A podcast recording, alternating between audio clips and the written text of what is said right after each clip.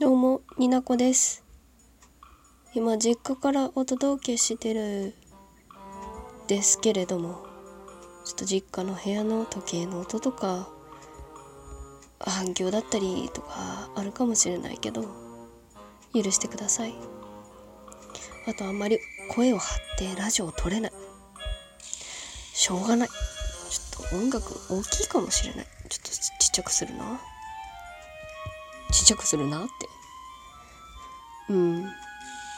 ちょっとね、初日、ゴールデンウィーク初日から実家に帰ってきて、もう、何泊目 ?1、2、3泊目なんだけど、すでに飽きた。帰りたい。もう、いや、ここは私の実家なんだけど、飽きた。飽きたんだよななんだろうね自由にさせてもらってはいるんだけど自分の空間がねあんまねほらもうないわけですよ。帰りて。いややってることは一緒なんだダラダラして。でもなんかこう自分の住処がさ他にできてしまったわけですよ。同じ一人の空間であれあればありますけれどもなんか違うって思っちゃうんだろうね。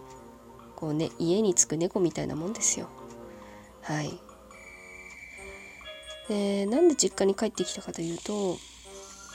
あ今日ちょっとちょっと二次元みたいなね人生を送ってきた大先輩の話をしようかなと思っておばあちゃんなんですけど。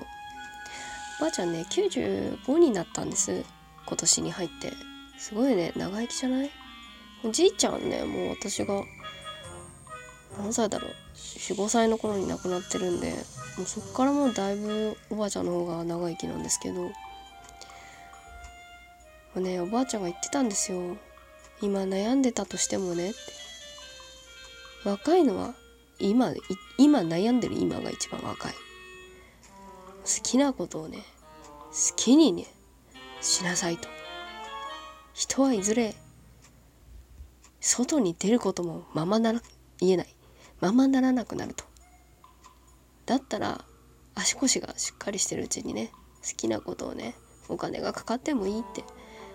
まあ後先考えずにね良くないそれも良くないけど好きなことを我慢してなんか諦めるっていうのはもったいないっていうことを言ってた。好きなことして生きてるんだけどね私もね。でもそただのデブ症でありまして。でも言ってることはもうすごいわかる。うちのおばあちゃんアグレッシブだからね。基本的になんかこうそう60代過ぎて一人でアメリカに親戚の家に行ったりとかするようなばあちゃんなんでね。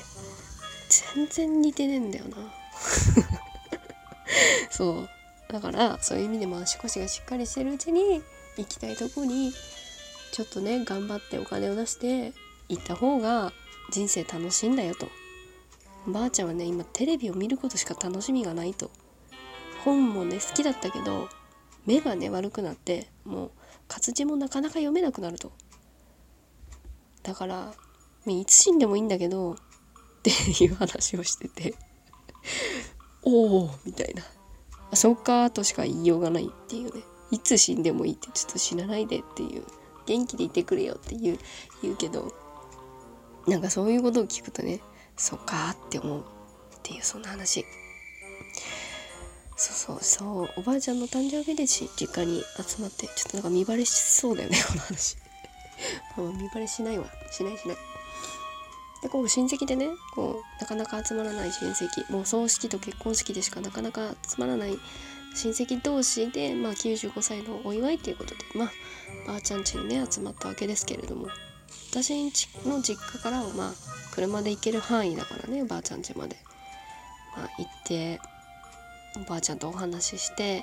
おばあちゃんもなんかこうあんまり長い時間ねうるせえから 親戚が子供とかもいるし集まるとまあねちょっとだけ顔出して写真撮ってまあちょっとお寿司でも食べますか？みたいな会をしたっていう。ただそれだけのために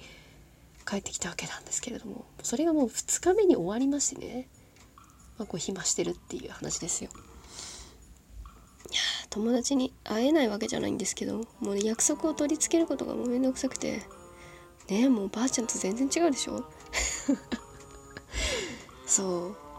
う。でこう親戚で集まってねなんかそう私子供欲しいなと思ってるけどね。まあなかなかできなくて。で親戚の子にこうウェーって遊んでたわけなんですけどね。1歳半の子女の子、まあ、女の子っていうのもあるし子供ってほらちっちゃめの人とか女の人にはまあ割とすぐ懐くじゃないですか、まあ、すごい懐かれて嬉しかったんだけどさ。ちょっと半分ぐらい舐められてるんだよね。顔面を平手打ちにあったりとか。あれ悲しいよね。痛くめっちゃ痛いの。そう。あとなんか服着てる服がねこうパチって止めるボタンの上着を着てたらねそのボタンに興味を持ったかねボタンを止めようとしてくれたんだけどまあ、から見たら完全に胸ぐらをつかまれてるようにしか見られないからさちょっとやめてほしかったな。っていうそんな親戚同士の集まりの話も間に入れてみてフリートークの準備フリートークの準備じゃない。フリートークのね練習なんかしてみているところですけれどもそうそ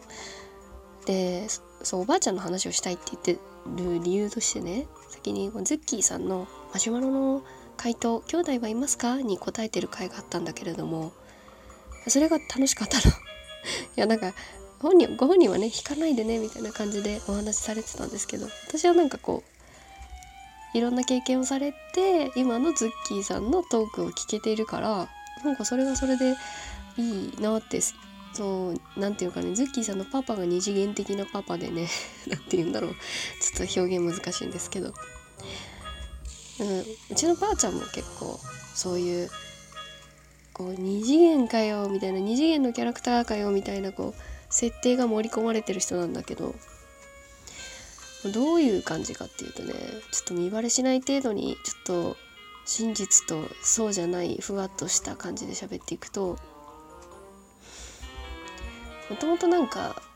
お嬢様だったらしいんですよおばあちゃん。私と全然違うもう家庭環境に育ってて家に女中さんお手伝いさんが23人いるみたいな家庭の何女だっけ？なんすごい兄弟姉妹の多い8女とかそれぐらいかななんかだったらしくてで割と末末っ子ではないか末っ子ではないけど下の方の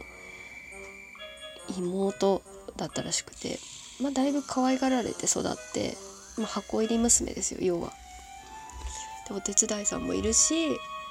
まあ、お金持ちだったんだってその土地の中方では。で私が今住んでるの田舎なんだけど、まあ、割と都会寄りのとこに京都の近くに住んでたのかな？よく京都にすぐ行ける範囲のとこで、まあ、旧家のお嬢様みたいな感じだったらしいんですけどじゃねなんかその話をねおばあちゃんがする時はやっぱ目がキラキラしてんのね。でもなんかこう戦争があってこう疎開しなきゃいけなかったりとか、まあ、兵隊さんに来てたね当時のじいちゃんに出会ってしまうわけなんですよ。なんで出会ってしまうっていう言い方をしたかっていうと、まあ、じいちゃんかっこよかったらしいんですよね。私はね知らないけれども。あんまりね覚えてないんだけどその若い時のじいちゃんえらいかっこよかったらしくてその田舎のね九州の九州男児って感じで引っ張ってくれる感じのまあいい男だったんだってでねもうその時代には珍しい恋愛結婚をしてるんですけどうちのおばあちゃんねで連れてこられたのはねもうど田舎だったわけですよばあちゃん的にはねこんなご飯食べたこともないようなご飯を食べたりまあ田舎の風習だったりにこうまあ、いじめられたりもしたんだって。でそんな中でねこう95まで生き抜いてきてるからめっさ強いの。精神的にも体的にも。ねなんかじいちゃんがねちょっとギャンブラーだったりねちょっと金遣いがもうおかしいじいちゃんだったらしくて私にはね優しくね優しいじいちゃんだったけどまあ結構ね女遊び遊びも結構してたんじゃないかな。言わないけどうちの親は。でなんかでもなんかこうおばあちゃんは気が強いから基本的に。もうだいぶね京都ら辺からもう九州の方まで嫁いできた身ですぐ帰れない時代なんですよその時。だからもう歯食いしばってねじいちゃんにねついていったんだって。時にはねなんかこう田舎者の風習になれなくてこうなんかこう意地悪なことされたりとか言われたりとかしたしなんかうちのじいちゃん開業するんですけどちっちゃい会社を。なんかもう計画性のないなんか開業の仕方で本当手売りみたいなとこから始めて大変な思いしたりのくせになんかこういやお金の使い方はあんまり上手じゃないらしくて なんか時にはなんかヤクザモンにこう絡まれたりと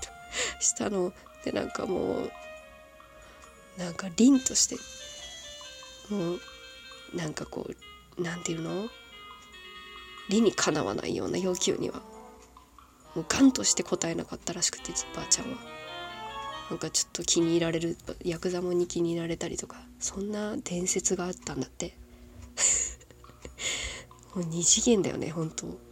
私なんか漫画読んでんのかなって話聞いてて本当思いました。そんなこんなでね最終的にはじいちゃんと同じ墓には入りたくないって言ってた。全然ロマンティックじゃないんだけどでもやっぱりなんか子供たちには恵まれてたしまあなんだかんだねじいちゃんもかっこよかったから好きで結婚したしね。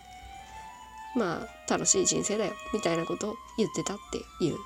話です。フリートーク下手。めっちゃじいちゃんのことディスったりする時あるんだけどそれ私のじいちゃんだからなって言いたくなるの？を私はぐっとこらえる。そんな話でした。最後まで聞いていただいてありがとう。